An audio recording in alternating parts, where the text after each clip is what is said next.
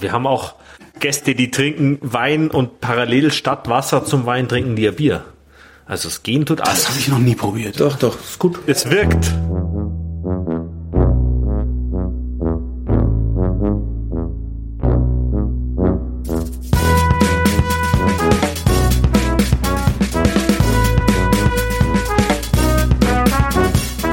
Ich hocke in München ähm, zusammen mit Jakob und Xaver Portenlänger. Und die beiden betreiben zusammen mit ihrer Schwester Theresa, die leider nicht dabei ist, das Wirtshaus Xavers. Hallo, ihr beiden. Servus. Servus. Ist das Xavers nach dir benannt? Das Xavers ist nach mir benannt, ja. Also das, das hieß nicht schon Xavers und du bist... Äh, das hieß davor äh, Zwingereck. Und da waren wir uns ganz schnell einig, dass der Name nicht bleibt. Wir uns schon, die Brauerei sich nicht. Zwinger, Zwinger im äh, Sinne von Hund. Oder, oder Genau, nee, also nicht Hund, sondern Tier. Es war ist hier die Zwingerstraße und das war früher der Zwinger an der alten Stadtmauer. Ah, das ist also ein richtig historisches Gebäude, in dem wir uns befinden.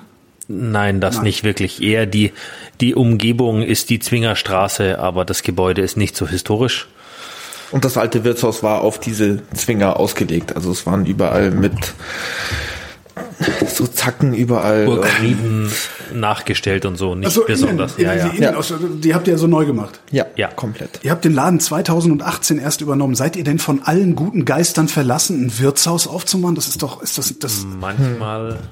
kommt's äh, spontan um die Ecke und dann wird's besonders gut. Und das war bei uns der Fall. Wir hatten das nie vor, zu dritt als Geschwister ein Wirtshaus zu eröffnen.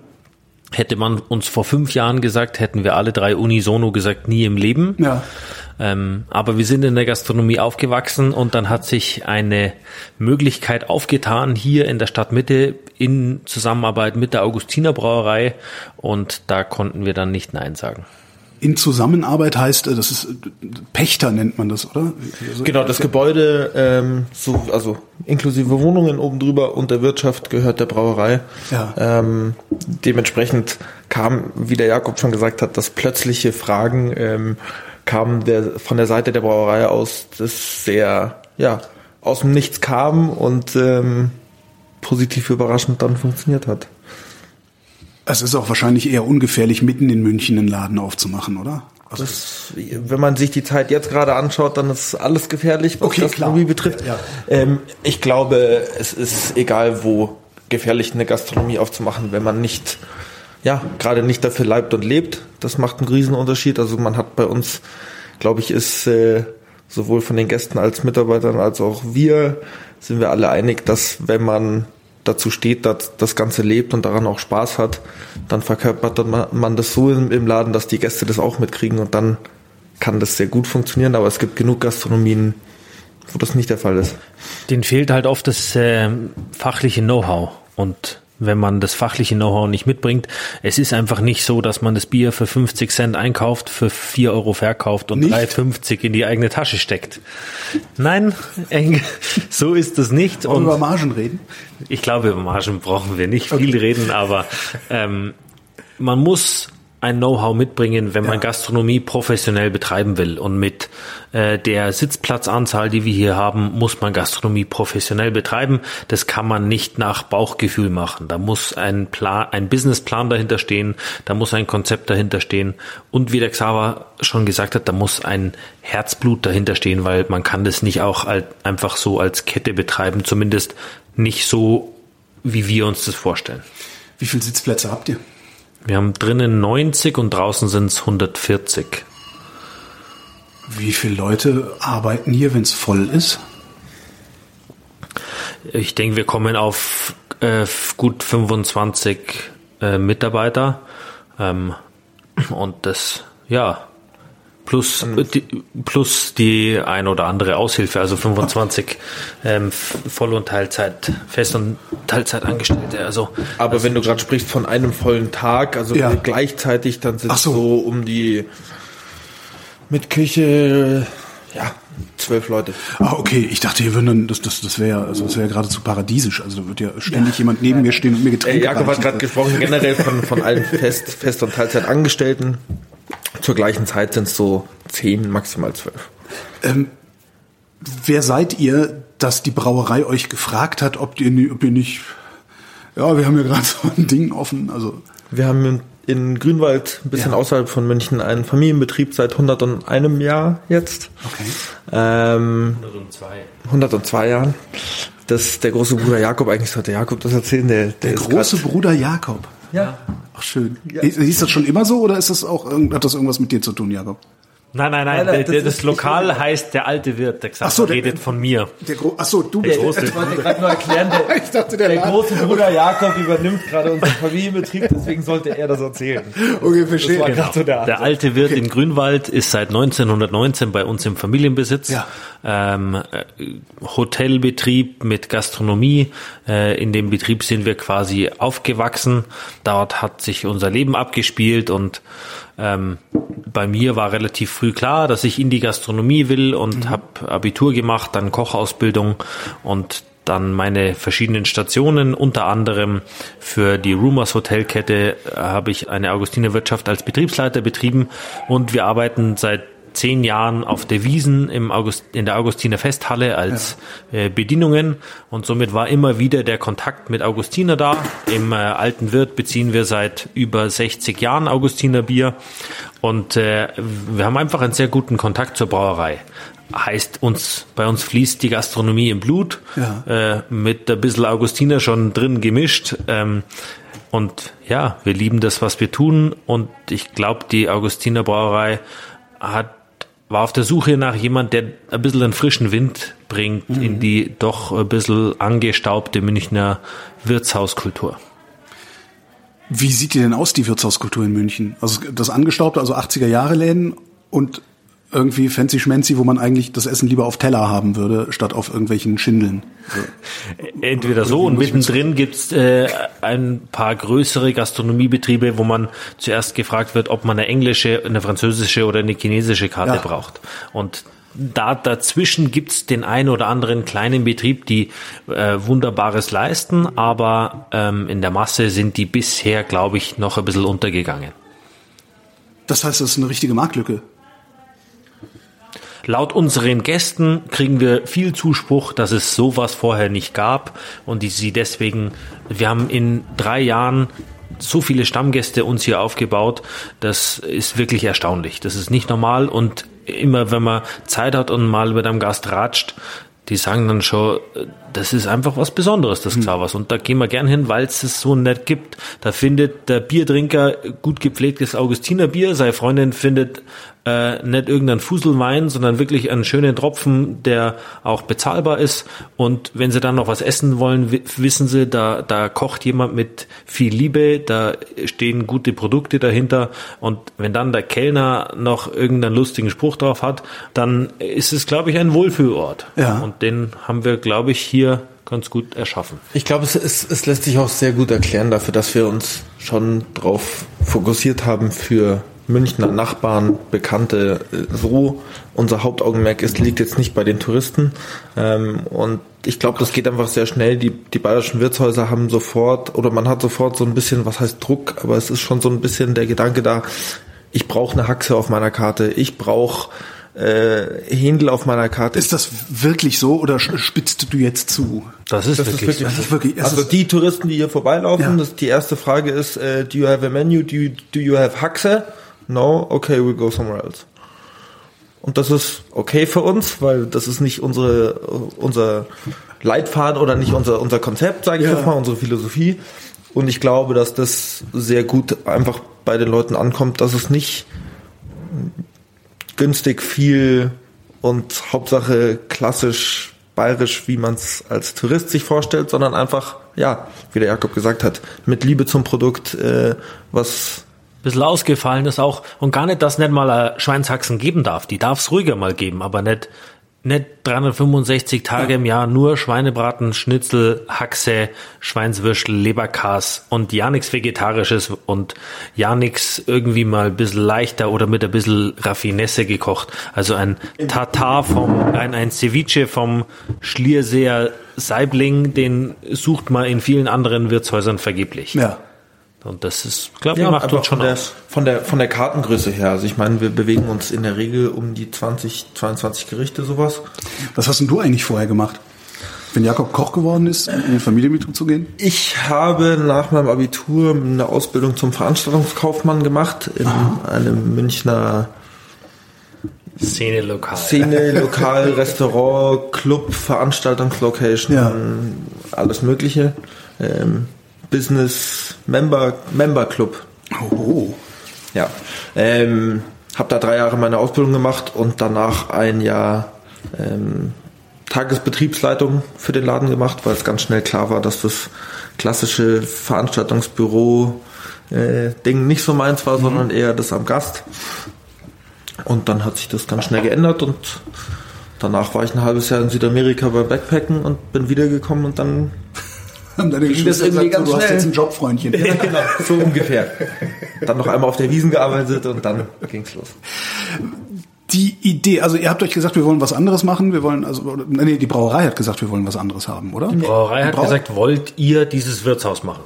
Ohne Dann, irgendwelche Vorgaben, ohne, ohne irgendwelche Vorgaben, ohne irgendwas. Aha. Wir haben beim Pachtvertragsunterzeichnen hat der eine mit dem Schnauzer hat dann gesagt, geh, du, ich glaub, du bist der jüngste Augustinerwirt, den wir jemals gehabt haben. Und dann haben wir gesagt, ja, gut. Und dann hat der andere noch gesagt, ja und, ihr seid die Ersten, die nicht einmal eine, Speise, äh, eine Probespeisekarte abgeben mussten. Weil anscheinend müssen die Wirte sonst immer eine Probespeisekarte abgeben, dass nicht nur Pizza, Döner und Thai Curry draufschreiben, sondern ein bisschen bayerisch angehaucht muss es schon sein.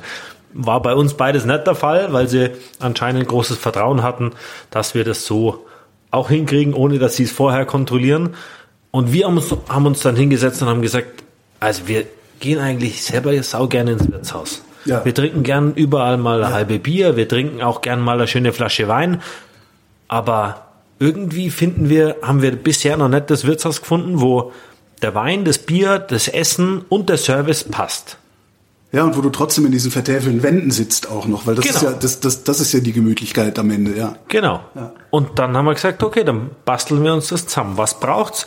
Eine schöne Weinkarte. Haben wir mit unseren Weinhändlern gesprochen, mhm. Tastings gemacht, sind am Ende auf den Trichter gekommen, ein Vorschlag von einem unserer Weinhändler, wir schreiben drei Weinkarten. Jeder von uns drei Geschwistern hat ja, seine eigene. Drei Weinkarten? Genau. Jeder von unseren drei Geschwistern hat seine eigene kleine Weinkarte, weil unsere drei Geschmäcker so verschieden sind. Ja. Aber das zeigt gleich, dass da nicht irgendein Großhandelsvertreter dahinter äh, steht, der gesagt hat, pass auf, wenn es den und den Wein nimmst, dann mal dir einen guten Preis, sondern wir haben wirklich den Wein ausgesucht, der uns schmeckt, wo man sieht, der Winzer überlegt sich ein bisschen was ja. und da kann man einfach dahinter stehen. Das heißt, und, wenn ich jetzt vom Xaver äh, zufälligerweise bedient werde, kriege ich eventuell nicht den Wein, den ich haben wollen würde, weil ich ihn von dir nicht, also Nee, nee, nee, alle nein. drei Weinkarten. Also, ah, okay, das okay. Kommt, das ich dachte, das war so, so, quasi so ein Zufallseffekt. Hätte ich jetzt lustig gefunden. Nein, nein, das kriegt, also das kriegt schon jeder Gast, darf sich schon jede, alle Weinkarten anschauen, natürlich. Okay.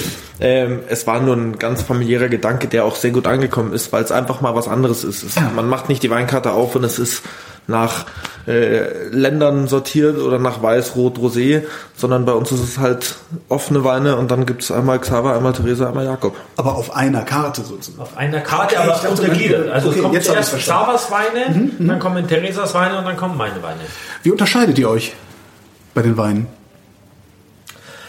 Der Xaver ist äh, Riesling-Fan. Die Theresa ist eher so ein bisschen ja, ich weiß nicht, ob blumig, aber auch äh, viel Französisch, bisschen genau, Holz eher, eher und so. angehaucht. Mhm. Und der Jakob ist so eine ganz äh, wilde Mischung aus allem Möglichen. Ausgefallene Geschichten auch ja, gerne. So ein bisschen ausgefallen, aber einfach wirklich so, dass jeder Gast, also wir hatten auch hier Sommeliers aus Sterne-Restaurants mhm. schon zu Gast, die gesagt haben, boah, das ist mal eine coole Weinkarte für ein Wirtshaus. Ja. Einfach, die macht Spaß. Und gar nicht, weil der Sommelier sagt, da kann ich endlich in einem Wirtshaus mal einen 300 Euro Wein trinken, sondern eher, da finde ich was für 30, 40 Euro, was ich sonst nirgendwo in der Stadt ja. finde zum Trinken und das macht dann wirklich Spaß. Dann trinke ich mein schönes Augustinerbier aus äh, eisgekühlten Gläsern. Wir haben mhm. von der Brauerei einen Tiefkühler für die Biergläser bekommen Energie ist zu günstig. Nein, Bierpflege ist, äh, Bierpflege ist einfach Stelle. unbezahlbar. Bierpflege ist unbezahlbar.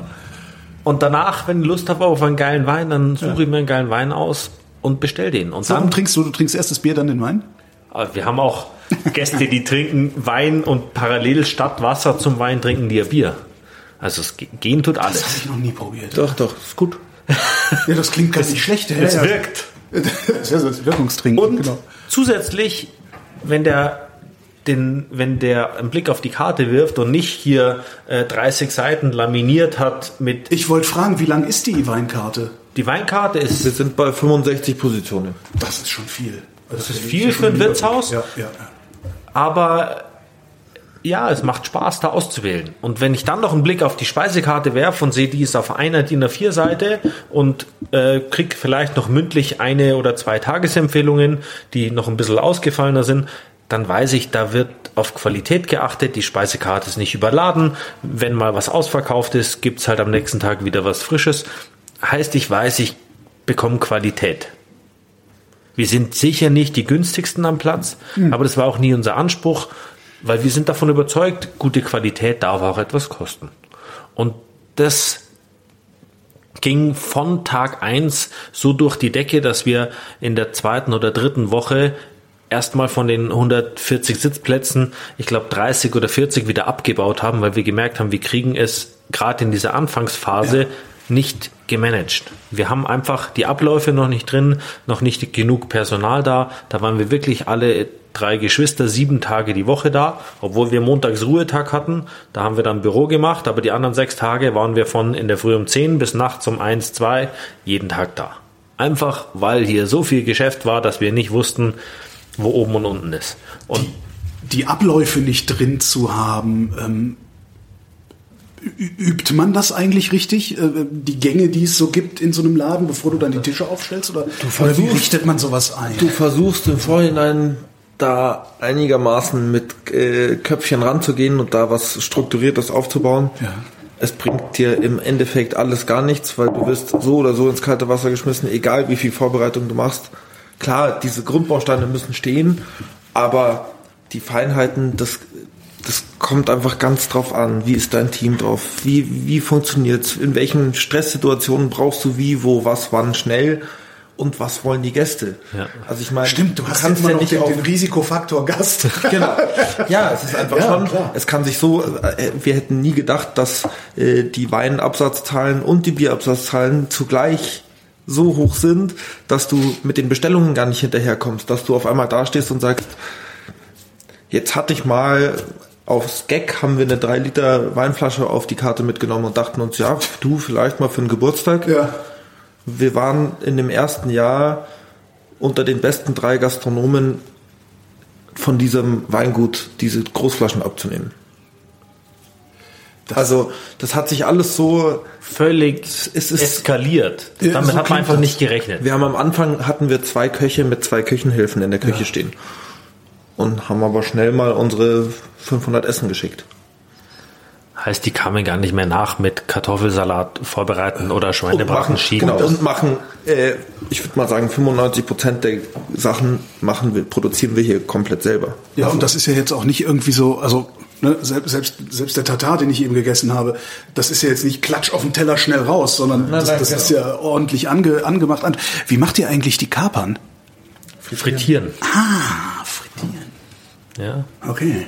Und das ist wirklich toll. Der Fabi Huber, unser Küchenchef, ja. der ist, der hat Ausbildung gemacht bei uns im Familienbetrieb in Grünwald okay. und ist dann in die Schweiz und nach Bangkok ins Gagan in ein Sternerestaurant und der liebt seinen Beruf, der lebt fürs Kochen und ist der fast kann Familie sich, auch noch. Ist fast Familie, genau. Ja. Für uns Geschwister definitiv.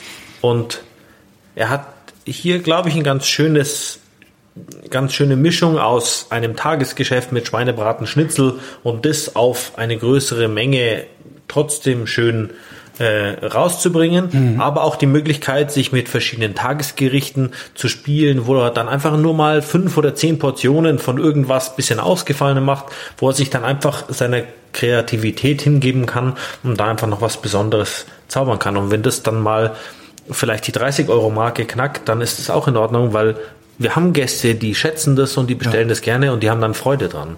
Und warum soll, es muss ja nicht alles immer nur unter der 10 Euro Grenze sein beim Essen. Da sind wir Gott sei Dank, auch da hat Corona, glaube ich, einen Teil dazu beigetragen, dass wir be wieder bereit sind, für gute Qualität in der Gastronomie ein bisschen mehr Geld auszugeben. Ist das so? Ich hoffe schon. Also man, man ich glaube, einfach. Ich, ich, glaube, es waren viele Leute, also gerade eben diese Corona-Zeit, dass viele Leute gemerkt hat, für unsere Weinhändler, was die erzählt haben, wie auf einmal die Privatkunden ja. gerne mal 5, 6 Euro mehr für eine Flasche Wein ausgegeben haben, weil sie mal was Neues und Besseres ausprobieren wollten. Und ich glaube schon, auch so war es beim Kochen. Wir haben Kochvideos gemacht, die wir, der Fabi hat so ein paar ähm, Gerichte von uns erklärt. Ja. Die kann man bei uns auf Instagram quasi nachkochen. Mhm. Wir haben wahnsinnig gutes Feedback auf diese Videos bekommen und man hat einfach gemerkt, ich glaube, es geht schon in die, in die Richtung, dass die Leute sagen, lieber gehe ich einmal weniger die Woche essen und gebe aber dafür bei den anderen Malen ein, zwei Euro mehr aus und habe aber dann was Schönes und was Gutes, anstatt dass ich irgendwo hingehe und nur nutze zum Zweck ja. satt werde. Denkst du, das hält sich oder es wird sich irgendwann wieder das auf dem niedrigen Niveau einpendeln? Ich glaube, das ist Leute das Spannende an der ganzen Geschichte. Da weiß man noch überhaupt nicht, ja. wo da die Reise hingeht. Wir hoffen es natürlich. Ja, klar. Ganz klar. Ähm, ich denke schon, dass es bei vielen im Kopf einfach drin bleiben wird. Gerade auch viel, ja, kann man sagen, was man will, aber gerade diese ganzen Bewegungen, was äh, Dokus angeht, äh, es trägt auch nochmal dazu bei, dass sich viele einfach mehr bewusst sind. Gar nicht auf zwingend, äh, auf Zwang irgendwas zu, auf irgendwas zu verzichten, sondern schon eher, mir wird bewusst, ja, ich zahle lieber ein bisschen mehr für mein ja. Stück Fleisch und weiß aber, wo es herkommt und weiß, dass es ähm, ja eine gerechte Tierhaltung war. Oder beim Hühnchen äh, ist das beste Beispiel. Ja, das aber ist ja wenn das, es ja. einfach in alle Richtungen wird den Leuten schon mehr bewusst, okay, dann esse ich halt zweimal die Woche oder zwei, zweimal die Woche mehr äh, Gemüse oder vegetarisch und dafür esse ich aber dann ein schönes Stück Fleisch oder einen schönen Fisch und nicht unbedingt immer das aus der TK-Truhe. Wo du Hühnchen sagst, wo kriegt ihr, wo kriegt ihr das, wo kriegt ihr eure Hühnchen her? Also was habt ihr, das ist die, die Frage nach dem Lieferanten insgesamt natürlich. Also ich äh, weiß noch, ein Freund, ein Freund von mir macht, ein Freund von mir hat eine Metzgerei und der sagt, es ist fast unmöglich, ordentliches Huhn zu bekommen. War auch eine sehr, sehr schwierige Suche. Ja. Also. ja. Pichler, der ist Pichler ist eine Großmetzgerei, biozertifiziert. Ja. Da haben wir jetzt äh, umgestellt, weil wir eben nach langer Suche endlich einen Lieferanten gefunden haben, mhm. wo natürlich für uns in der Gastronomie auch das Thema Preis schon mitentscheidend ist. Ja klar, weil, du, du kannst ja schlecht jemandem irgendwie ein Hühnergericht für 40 Euro hinstellen. Richtig, der, da der einfach, lacht, das verstehen die Leute das nicht. Das verstehen ja. die Leute nicht. Und dazu bei uns haben wir auch schon auch die Menge. Einfach äh, in, genau. in Bioqualität da die Menge herzukriegen, das sind einfach die kleinen Höfe, die sagen, kann, keine Chance, das kriegen wir nicht hin. Ja. Und das ist natürlich auch für uns wichtig, dass wir einen Lieferanten haben, mit dem wir zusammenarbeiten können. Genau. Und sonst äh, die Lieferanten, wir haben äh, ähm, die Biometzgerei Juffinger aus Kufstein, gleich hinter der österreichischen Grenze, die uns mit Schweinebrat, also Schweinenacken für den Schweinebraten in Bioqualität beliefert und mit äh, Rinderhüfte fürs äh, Tatar, wo wir mhm. einfach gesagt haben, auch wichtig, dass das äh, nachhaltig und biozertifiziert ist, das Fleisch. Wir haben äh, drei Jungs vom Schliersee, die da eine Fischerei gegründet haben vor zwei Jahren, glaube ich. Drei Jahren. Drei Jahren die uns äh, als regionaler Fischlieferant zur Seite stehen, wo man einfach auch weiß, wo es herkommt. Und äh, da kommt der Fischer zum Teil hier noch in den Fischklamotten mittags an und bringt den Fisch vorbei und das hat einfach natürlich auch was, ja und das. vor allem, wenn man dann hier sitzt und gerade irgendwie ein Bier trinkt oder was isst genau. oder so, und der kommt dann rein. Genau. Ja, sicher. Ja. ja, und das war das erzählst, ja, das erzählst du ja jahrelang deiner Familie noch. Ja, also. genau. Und das ist erstens natürlich äh, Qualität und sonstiges und dann schon auch ja äh, einzelne kleine neue Betriebe auch unterstützen. Ich meine, das sind drei junge Jungs, das war schon auch wichtig am Anfang zu sagen. Ja, aber wie findet ihr die denn? Also Übers Netzwerk. Ja. Übers Netzwerk. Das so Netzwerk. ja, ähm, man, wir haben äh, eine Biobäckerei in Grünwald, die ja. im, im Familienbetrieb ähm, und die beziehen ihr Mehl von einem Bauer aus Moosinning Und äh, die haben, na, die haben dann uns empfohlen, dass wir, dass der auch Gemüse verkauft und nicht nur das äh, Mehl. Und dann haben wir, jetzt beziehen wir seit, von dem seit zwei Jahren äh, so ganz ausgefallene äh, Gemüsesorten, äh, Ringelbeete und Wassermelonen, Minze und so Sachen. Auch alles biozertifiziert. Und, und Wassermelonen, Minze. Ja. Das ist ein Ding. Das ist, das ist ein Ding. Okay. Und ich, ich weiß gar was nicht, was ist das für ein Ding? Das Minze. Minze also mit leichten Minze. Das ist jetzt keine Melone. Die nein, nein. Okay. Und, ähm, und die, die Fischer ist, kam wirklich über, über den Freundeskreis, ja, weil die in unserem Alter sind ungefähr. Und da kennt dann jemand, der jemand kennt, mhm. die da draußen, ah, der gründen da neu und das wäre doch für euch was und so. Das geht immer sehr schnell dass Lieferanten natürlich, wenn die was Neues aufmachen, da geht es auch ganz schnell, dass sie sich halt die raussuchen, wo es, ja, man wusste einfach, das passt auch zusammen. Ja. Fischerei Schliersee und hier, das ist, sind zwei junge Betriebe, das sind äh, alles junge Menschen, die da dahinter stehen und auch eben in, in Sachen Qualität dahinter stehen und so und das ging dann, das geht ganz schnell über die Bühne. Würde das bei mir auch so schnell gehen oder geht das bei euch so schnell, weil ihr auch schon praktisch aus eurem elterlichen Betrieb ein Netzwerk habt? Ganz sicher aus dem elterlichen Betrieb und auch einfach durch die Betriebe, in denen wir alle in der Stadt gearbeitet haben.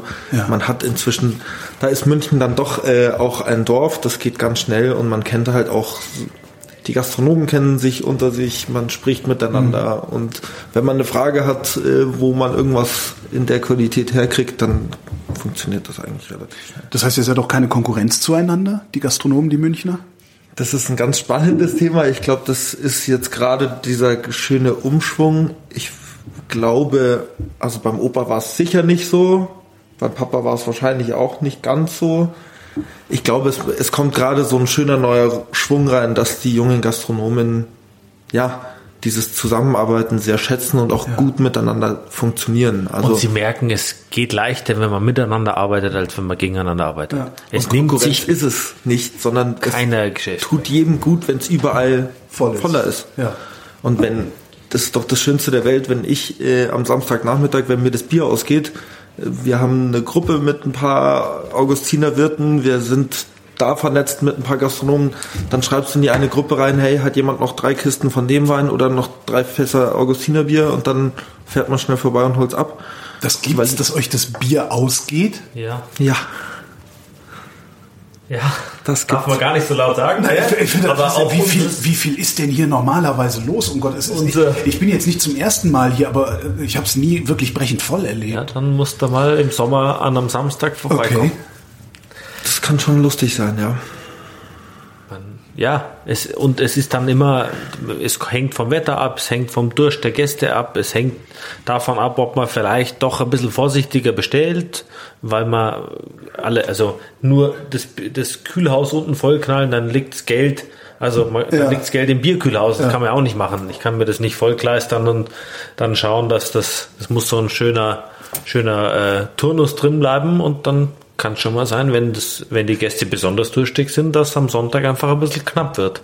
Und, und, und das ist ja gerade gerade dieses Unberechenbare. Also ähm, ich würde irre Wir sind schon sehr auf dem Schirm jetzt inzwischen. Das hat natürlich am Anfang seine Zeit gebraucht.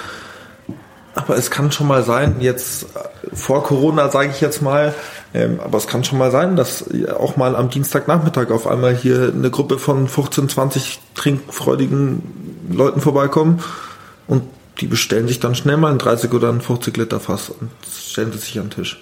Und wenn du sowas nicht vorher weißt, dann ja. geht das ganz schnell, dass über vier, fünf Tage da äh, eine gewisse Menge an Bier rausgeht. Das In was für Fässern wird das denn eigentlich angeliefert? Sind das Keks oder sind das noch richtige Bierfässer? Die, die, Wir haben für die Zapfsäule vorne ganz normal Keckfässer. Mhm.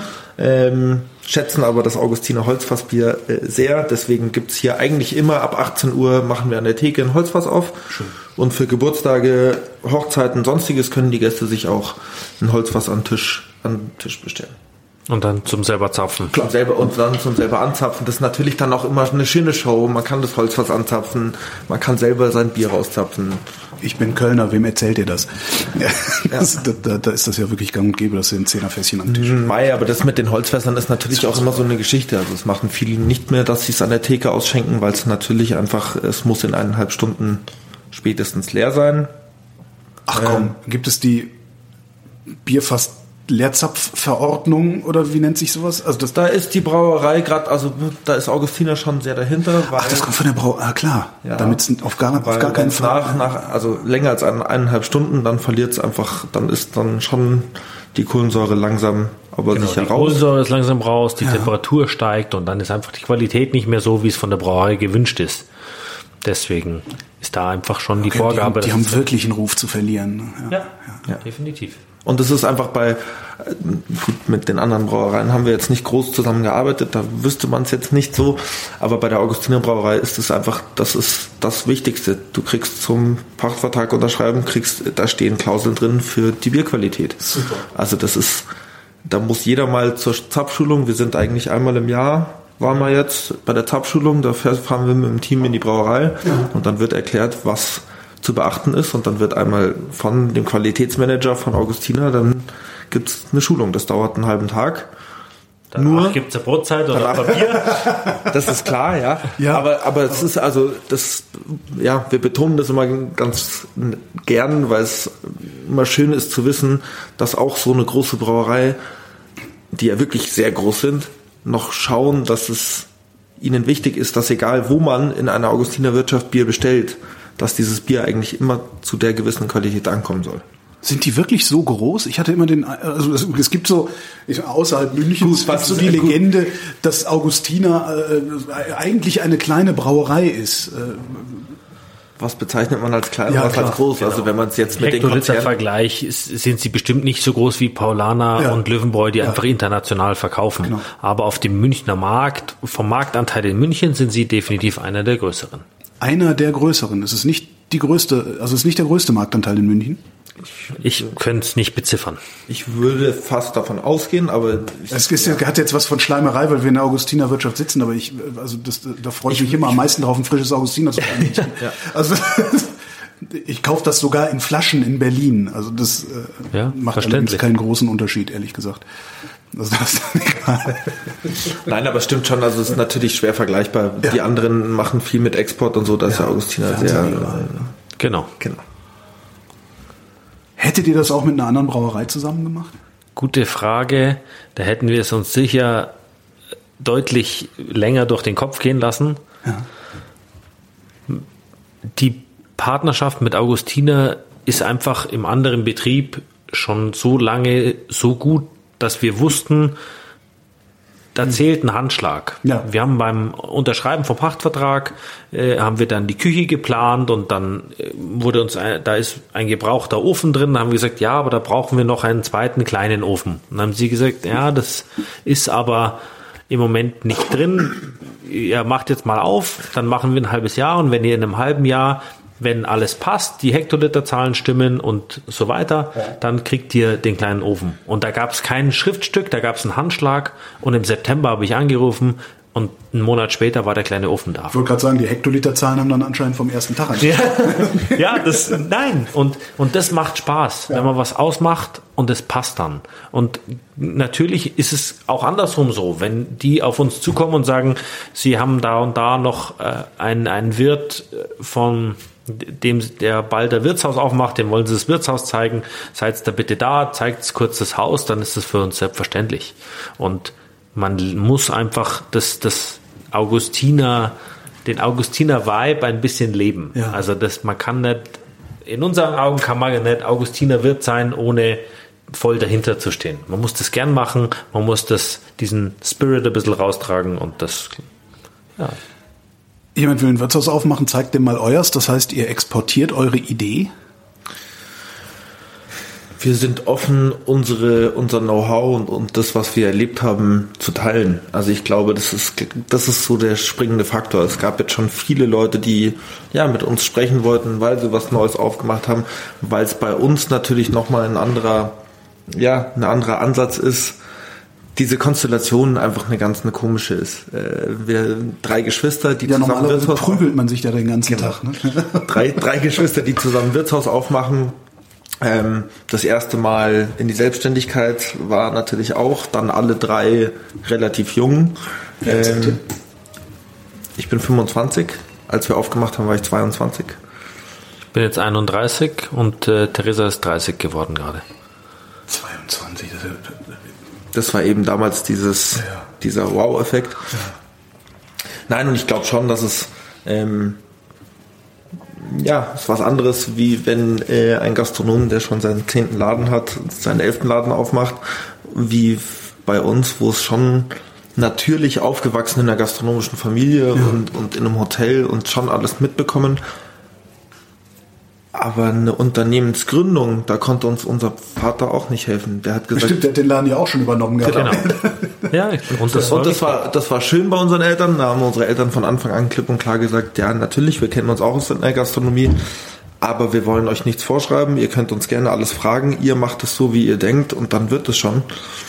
Und so war es dann auch. Und sie standen uns mit Rat und Tat zur Seite, wenn wir das wollten. Und wenn nicht, dann haben sie uns machen lassen und haben uns natürlich auch ein paar eigene Fehler machen lassen, damit wir daraus lernen. Und das rechnen wir ihnen heute noch hoch an, einfach weil sie uns vertraut haben. Mhm. Sie wussten, wir machen sicher ein paar Fehler, aber im Großen und Ganzen machen wir es sicher richtig. Ja. Und das ist echt ein tolles Gefühl, wenn die Eltern einem das geben bei so einem Projekt. Das ist ja nicht, äh, wir haben ja nicht äh, ein 10 Quadratmeter Café aufgemacht, wo ich traue mich gar nicht nach der Investitionssumme zu fragen. Ihr werdet sie auch nicht verraten. Ne?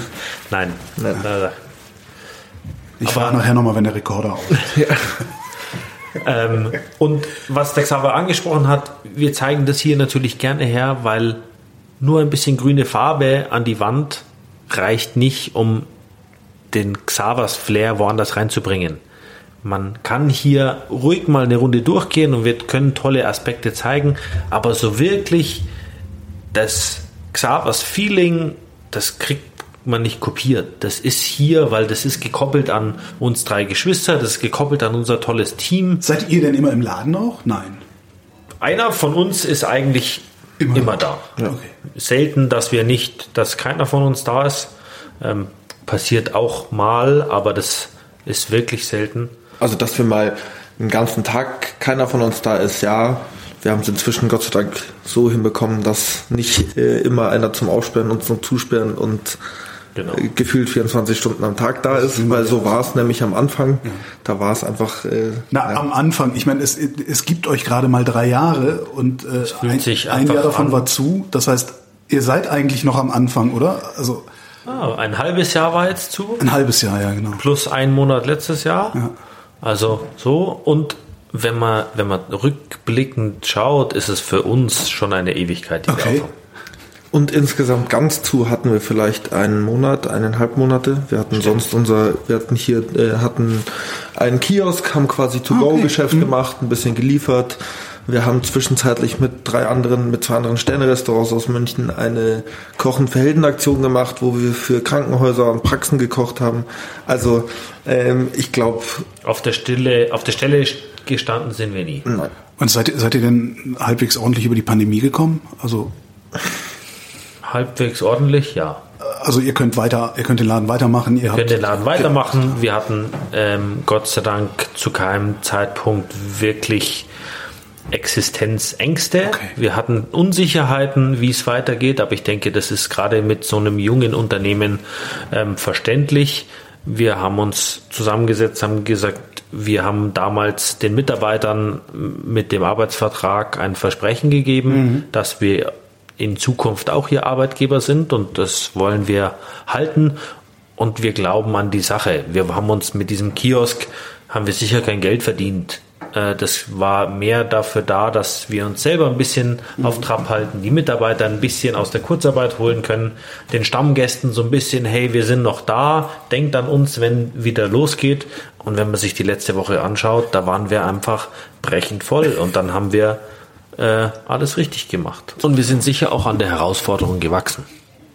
Also Definitiv. Also einfach vom Unternehmen her, vom unternehmerischen Geist. Man, ja.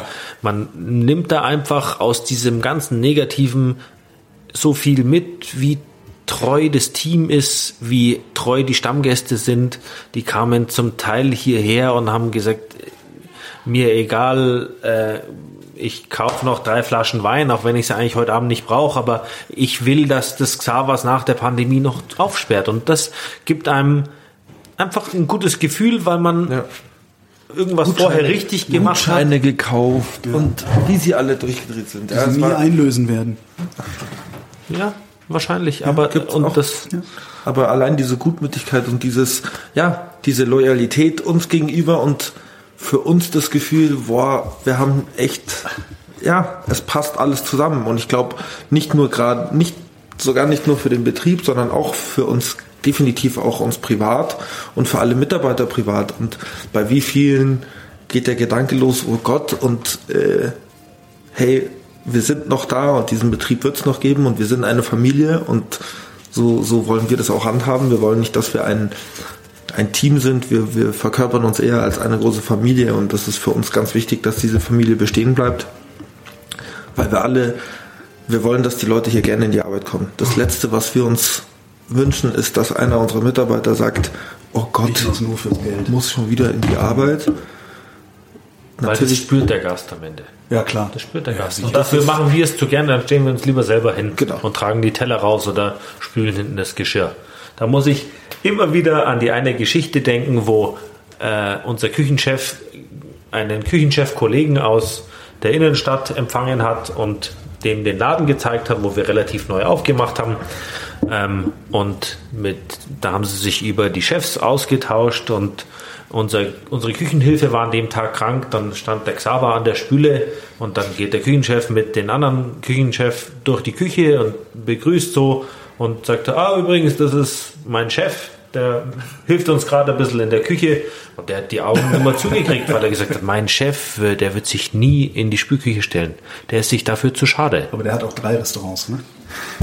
Spielt ja keine Rolle. Ja.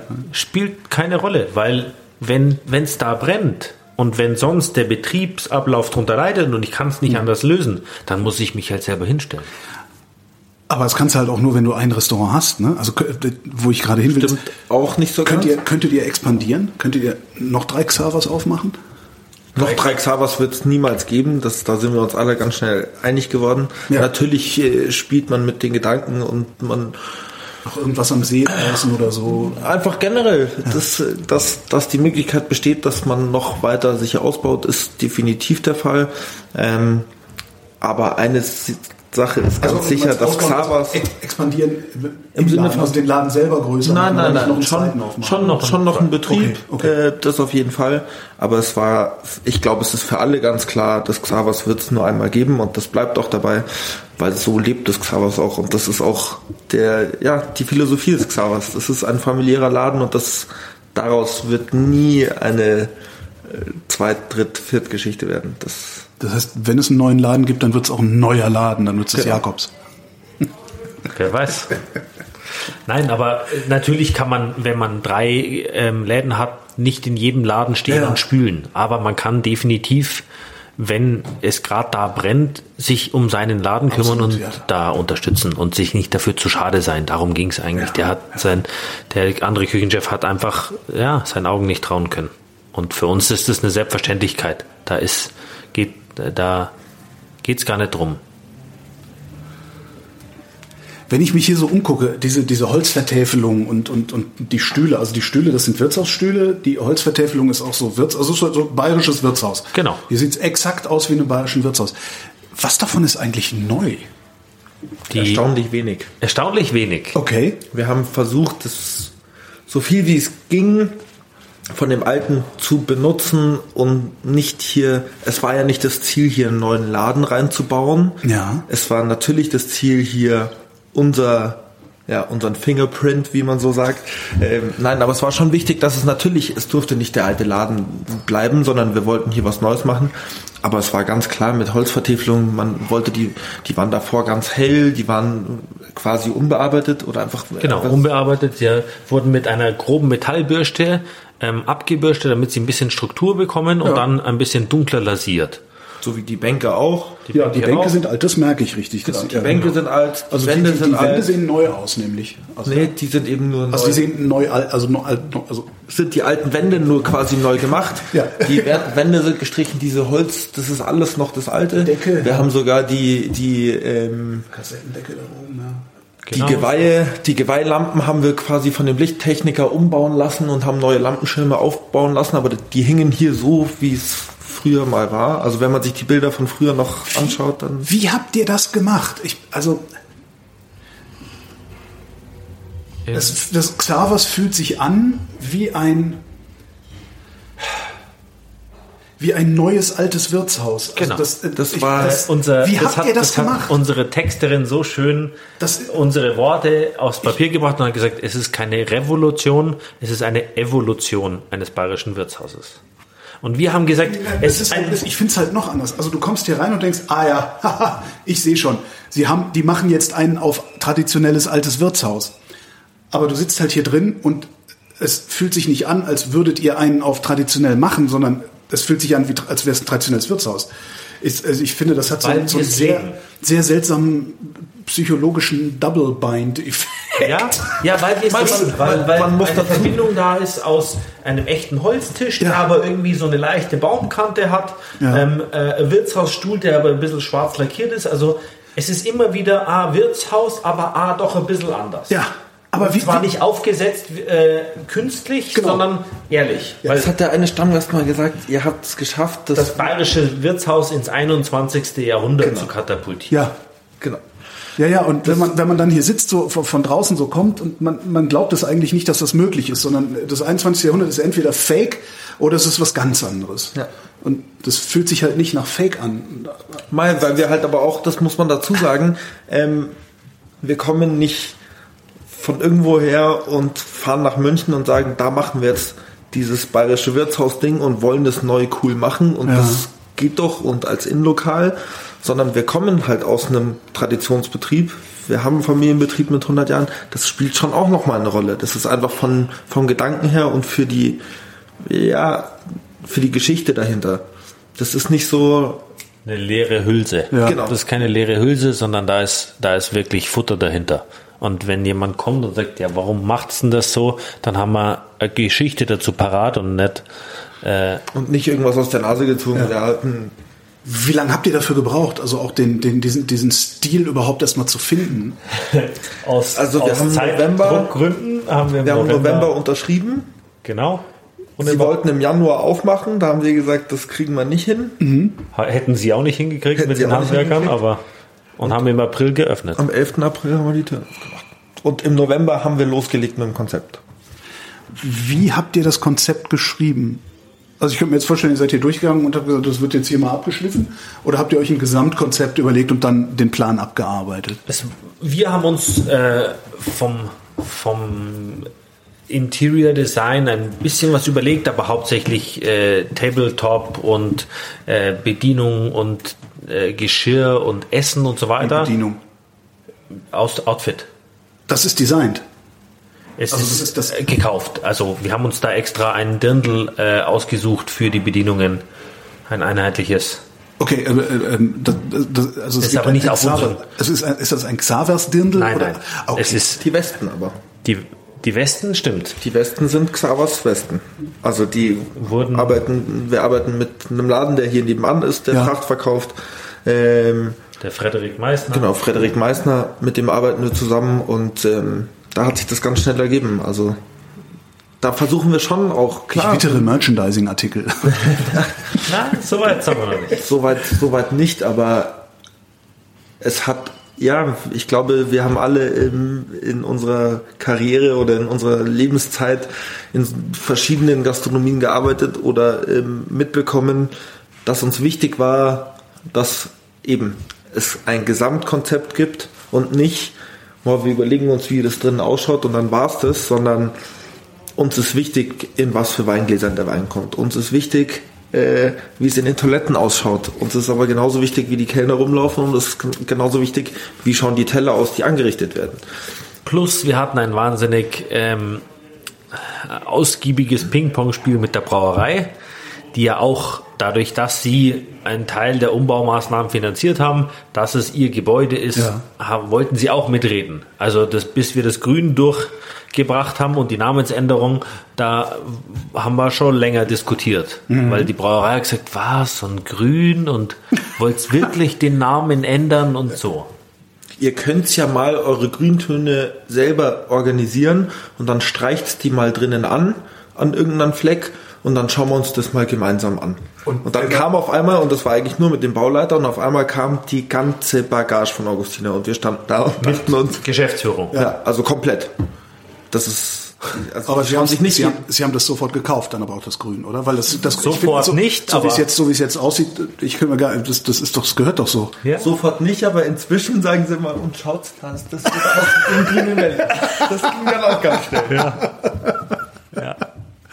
Ähm, das, das mit der Pacht, also wie, wie funktioniert das? Also der, der, der Brauerei gehört der ganze Laden. Äh, ganz, die, die bezahlen, Gebäude. die bezahlen auch die Einrichtung. Und Zum ihr Teil, müsst ja. das dann quasi abarbeiten oder wie stelle ich mir das vor? Da gibt es ganz verschiedene Modelle. Verträge, genau. Zum Teil äh, gibt es Modelle mit einer Fixpacht, zum mhm. Teil gibt es Modelle mit einer Umsatzpacht, ähm, andere Brauereien. Aber wenn du Umsatzpacht hast, dann erwarten die auch, dass du einen bestimmten Umsatz machst, oder? Umsatzpacht mit einer Mindestpacht. Okay, verstehe. Mhm. Genau. Und bei anderen Brauereien gibt es zusätzlich zu einer Pacht auch noch eine Mindestbierabnahmemenge. Genau. Hat, das hat Augustiner nicht, weil Augustiner sagt, es bringt mir nichts, wenn der Wirt eh schon ein schlechtes Geschäft macht, dem dann noch eins reinzudrücken, zu sagen, du hättest eigentlich noch 100 Hektoliter mehr verkaufen müssen. Ja weil dann habe ich nächstes Jahr noch unglücklicheren Wirt, weil er macht ja eh noch mehr Minus. Aber was macht er denn dann mit den 100 Hektolitern, äh, wenn er die, der, der kauft die dann und schüttet die weg? Oder? Entweder er kauft sie oder schüttet die weg oder macht Freibier oder er muss Strafe zahlen. Ja. Gibt es bei Augustiner nicht, deswegen haben wir so eine Vereinbarung, Gott sei Dank ja. nicht. Nicht, dass wir äh, 2019, 2018 damit Probleme gehabt hätten, die einzuziehen zu äh, erfüllen, aber in so Jahren wie 2020, da ist, wird man dann schon da, nervös. Da bist du dankbar dann, ja. Genau. Und da ist, da ist wirklich Augustina toll, da kann man mit denen, also die wollen das gar nicht, weil da ist mal, Augustina sagt, wir brauchen langjährige Partner. Mhm. Wir wollen einen Wirt, der da die nächsten 100 Jahre, am liebsten 100 Jahre bleibt. Und da bringt es mir nichts, wenn ich den jetzt kurzfristig möglichst auf viele Hektoliter presse, weil der sagt dann nach drei Jahren, nee, geht nicht, ja. und dann muss ich wieder einen neuen suchen der will dann wieder umbauen und so weiter. Was schreiben denn die Verpächter, äh, was schreiben die denn noch alles vor? Also klar, die, die Inneneinrichtung, die musst du dir absprechen. Also ich glaube, die, Lust, die lustigste Getränke, die er verkauft? Namensgebung. Die Namensgebung war aber das Schwierigste. Also bei Augustiner. Da ist Augustiner sehr extrem. Sehr äh, ja. ähm, da steht im Pachtvertrag drinnen, dass es der Name bleibt. Und wir kamen relativ schnell an und haben gesagt, der Name bleibt nicht. Das war, glaube ich, die härteste Diskussion, die ja. wir mit der Brauerei hatten. Ja. Das, dann das Grün, dann die Toiletten, weil wir haben, hier waren vorher nur zwei Kabinen für die Damen. Ja. Und wir haben gesagt, bei 140 Sitzplätzen draußen das ist ja das brauchen wir eine dritte. Ja. Brauchen wir eine dritte, weil das geht nicht. Und da haben wir länger hin und her diskutiert. Und als viertes, und da haben wir uns nicht durchsetzen können, die, wir haben so kleine Zweiertische, 70 auf 70 Zentimeter, ja. wo wir gesagt haben, am besten mit einer Mittelsäule. Vorne die, ne? ja. Mit einer Mittelsäule mhm. am besten. Aber Augustiner hat gesagt, in Augustinerwirtschaften haben Tische vier Beine. Ah, die, ach, das sind alles Zweiertische. Ja, jetzt sehe ich es. Okay. Und dann haben wir gesagt, ja, aber das ist zum Raus- und Reinrutschen völlig ja. unpraktisch. Egal. Wir hätten die Tische entweder selber bezahlen können Ach, aber das, das wäre gegangen. Also Sie, Sie schreiben dann nicht, dass du kannst was anderes machen, also du kannst es machen, wie du willst, ja, aber das zahlst dann halt weiß selbst. ich jetzt nicht. Bei, bei gewissen Sachen, wo Sie sich eine Grund, wo Sie eine Grundvorstellung haben, da sagen Sie dann auch ganz schnell, ja. nein. Und dann ist fertig. Und dann willst du aber auch nicht, also dann geht es auch ganz schnell, wenn es dir nicht das größte Anliegen von ja, deinen Sachen ist, dann sagst du auch ganz schnell, okay, mhm. weil so läuft die Partnerschaft. Manche Sachen ich glaube, das ist dafür reden sie nicht in die Küche rein. Also genau. Also das eben könnte halt auch und die zusammen und die Zusammenarbeit funktioniert so Super. wahnsinnig gut, dass du sagst, okay, wenn ein zwei Punkte dabei sind, die jetzt nicht geklappt haben, mhm. wie gesagt, also und so ist es halt so in der halt. Partnerschaft. Halt. Ja. Jeder muss ein bisschen zurückstecken, dafür profitiert jeder vom anderen. Habt ihr denn dann jetzt eure Ruhe oder ist das ja. äh, die ganze Zeit ein, ein, ein Hin und Her? Nein, nein, nein. Jetzt haben wir bei den Hektoliter-Zahlen aber was, wonach müsstet ihr noch mal fragen? Also wann müsstet ihr noch um Erlaubnis fragen, wenn ihr noch, was müsstet ihr machen wollen? Den Namen ändern. Ja, genau. Zum Beispiel, äh, da wäre da wär hier blau inzwischen. Sonst ist es eigentlich nur, ja, eher eine Bescheidsagung. Ist halt okay. Ja. Aber sie sind da wirklich, ja, sehr, sehr kulant. Macht ihr eigentlich, macht ihr nur Wirtshaus oder macht ihr auch irgendwie Veranstaltungen? Kommt ab und zu mal einer mit der Drehorgel rein oder sowas? Gab hier schon alles, ehrlich okay. gesagt. Ähm, also dadurch, dass wir nur hier den einen Nebenraum haben, unser ja. Stübal, hier sind so 35, 40 Sitzplätze. Ähm, hier ist ganz oft das halt Geburtstage und sonstiges. Da kommt dann auch öfters mal, äh, gibt es manchmal ein bisschen Blasmusik, gibt es eine Band, gibt es eine kleine Show. Wir hatten hier Weihnachtsfeiern mit Magiern und was weiß ich. Also da, da gab es schon alles. Wodka-Rutschen aus Eisskulpturen ja. und DJs. Es ging auch schon mal bis drei, vier Uhr morgens. Also an sich kann man hier alles machen ähm, mit Absprache mit uns, ja. nach Absprache mit uns natürlich. Ähm, wir sind da sehr offen und, und natürlich, wenn ein Gast hier feiern will und sich das und eine und das wünscht, dann versuchen wir unser Bestes, das zu organisieren, weil wir der. Meinung sind, dass wenn es das braucht und der Gast dadurch glücklich ist, Machen ist ein gutes Stichwort. Es ist jetzt irgendwie, ich, die, ich finde, also auf mich wirkt die Frage bekloppt, weil es gerade mal drei Jahre des Xavas gibt. Was wollt ihr denn noch machen? Was habt ihr, was habt ihr noch vor? Also sowas fragt man normalerweise, große, wenn der Laden 20 Jahre alt ist. Der, also der große Traum ist ein Zelt auf dem Oktoberfest. Ein Zelt auf dem Oktoberfest. Ja. Das ist das sind diese riesengroßen Dinger, wo, ja, nee, da gibt's, dann sich mit den Maßkrügen gekloppt wird. Ja, da gibt's kleinere, wo es ein bisschen handsamer zugeht und das wäre der große Traum. Wovon hängt das ab, ob, ihr, ob, ob der in Erfüllung geht oder nicht? Von der Bewerbung bei der Stadt München. Das heißt, es wird sich jedes Jahr um ein Zelt auf dem Oktoberfest beworben und genau. manche kriegen den Zuschlag, manche nicht. Genau. Meistens und kriegen die, die schon länger dabei sind und das schon länger machen, ja. wieder den Zuschlag. Weil man sich darauf verlassen kann. Ja. Genau. Das heißt, ihr müsst irgendwen rausdrängen. Ah, da gibt's ja eine natürliche Auslese, weil manche das mit dem Steuerzahlen nicht so genau nehmen oder aus familiären Gründen aufhören, so wie jetzt zuletzt. Und äh, da rutscht dann immer mal wieder jemand nach und vielleicht sind wir da irgendwann mal dran. Wie würde das Zelt aussehen? Was wäre das? Also warum sollte ich ins Xavas Zelt gehen? Weil da wahrscheinlich alle hingehen, die man so kennt. Ich glaube, ich würde gerne so wissen, a penny for your thoughts. Ich wüsste gerne, was das Grinsen gerade bedeutet. Das Grinsen ist eher so, dass es, äh, ja, wie, wie der Jakob gesagt hat, dass es ein großes Ziel ist. Also da braucht man sich nicht so schnell so eine große Hoffnung machen. Und ich glaube, da geht die Planung könnte jetzt nicht sagen, was, wie ich mir vorstellen würde, dass das Xavas-Zelt aussehen würde. Weil es gerade einfach 30.000 Millionen andere Sachen gibt. Äh, ja, aber dann kriegst du 2022 den Zuschlag und dann hast du den Salat. Obwohl, ihr, ja, habt, ja schon mal, ihr habt ja schon mal bewiesen, dass genau, ihr Ich wollte gerade sagen, das geht auch ganz schnell. Nein, äh, ich, das wäre unser allergrößter Traum. Die Wiesen ist was, für die wir leben. Das ist für uns sind das die schönsten zwei Wochen in München. Aber da geht es, glaube ich, jedem Gastronomen, der davon träumt, gleich, dass das so, ja, einfach schon so ein, das ist dann schon Next Level, würde ich sagen. Inwiefern? Es ist das Schönste, wie viele verschiedene Kulturen, wie viele verschiedene Menschen und wie viele verschiedene Persönlichkeiten zusammen auf einem Biertisch zu zehn sitzen können und die schönste Zeit ihres Lebens haben können Egal, wo und sie herkommen, egal wie viel Geld sie haben, egal, egal, egal. Egal, ob sie sich verstehen. Genau. Also, was wir da schon erlebt haben beim, beim Kellnern, da ist, da ist jeder einfach glücklich, da zu sein, eine Maß Bier zu haben, irgendwie miteinander zu kommunizieren, vielleicht mal zwischendrin ein bisschen schießen gehen und dazu was essen und im Biergarten sitzen in der Sonne und egal, ob man jetzt eine 3 Euro Tracht anhat, die man sich davor irgendwo muss jetzt nicht sein, aber ich sag nur, allein, dass sich jeder so mit mitziehen lässt und sagt, komm, das probieren wir jetzt mal aus und da kommen die abgefahrensten Leute von aller Welt hier angeflogen, um das ein Wochenende mal mitzuerleben und wir haben das Glück, es jedes Jahr zu haben, wenn es stattfindet. Es ist einfach ein ganz, ganz, ganz spezieller Flair und wenn wir sind damit aufgewachsen und das ist für uns seit der Kindheit ich habe eine Wiesen in meinem Leben verpasst, also bis vor Corona äh, ein, eine Wiesen verpasst, weil ich im halben halbes Jahr Austausch gemacht habe in Kolumbien und saß in den zwei Wochen, glaube ich, jeden Tag einmal heulend in meinem Zimmer. Das werde ich nie vergessen. Jakob und Xaver Portenlänger, vielen Dank.